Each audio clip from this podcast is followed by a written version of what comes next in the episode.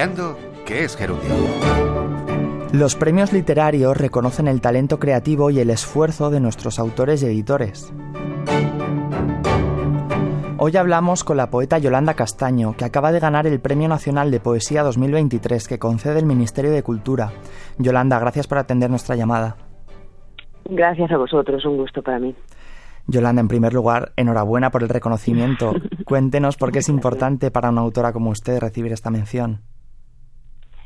Bueno, esta, este premio es, eh, creo que importante, especialmente para alguien que, como yo, ha puesto la poesía en el lugar central de su tiempo y de su energía, que ha hecho de ella, pues, su sustento y su forma de vida.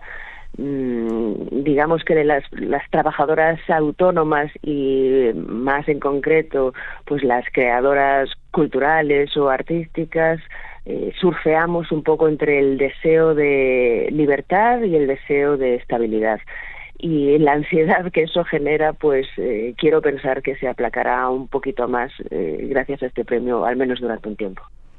La poesía es un género muy particular. ¿Cómo cree que se relacionan ahora los lectores con ella? ¿Nota alguna diferencia respecto a hace algunos años? Bueno, me gustaría pensar que los lectores, las lectoras, pues se van educando también, pues al compás del propio progreso del género literario, ¿no?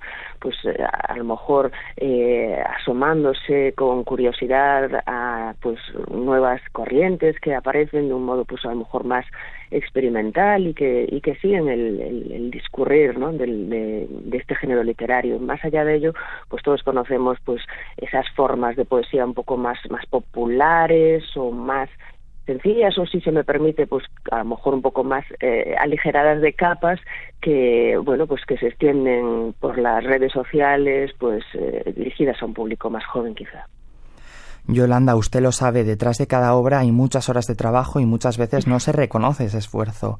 ¿Cree que es importante respetar los derechos de propiedad intelectual de autores y editores?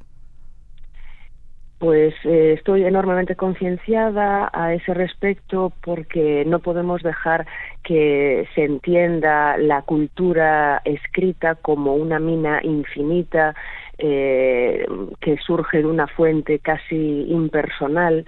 Eh, además de que, sobre todo, curiosa, incluso casi paradójicamente, no respetar esos derechos acaba eh, precarizando el oficio literario hasta dejarlo, curiosamente, en manos de la burguesía, en manos, eh, en definitiva, de aquellos y de aquellas que se pueden permitir dedicarse a la literatura sin, sin tener eh, a cambio un digno, una digna compensación por su trabajo.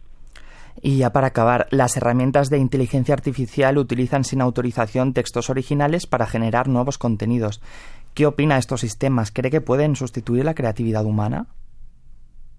Bueno, creo que tienen todavía las patas muy cortas. Eh, todavía no alcanzamos a, ver hasta dónde llegará esta situación, pero no creo que puedan generar pues eh, una creación tan poliédrica, con tantos matices y tan compleja y con tantas capas como la creación humana. Pues Yolanda Castaño, poeta y premio nacional, muchas gracias por atendernos y contarnos el valor que tienen los premios literarios para los autores. Muchas gracias a vosotros. Puede volver a escuchar nuestros programas en la web de RTV.